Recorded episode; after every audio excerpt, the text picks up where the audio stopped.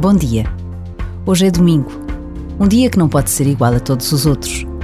É o dia da semana em que somos convidados a parar, a partilhar, a encontrar tempo para celebrar a presença de Deus no mundo e de um modo muito especial na família. O domingo é um dia de fazer opções, o que pode implicar uma pergunta: Como quero viver mais um domingo? Este é o dia do Senhor.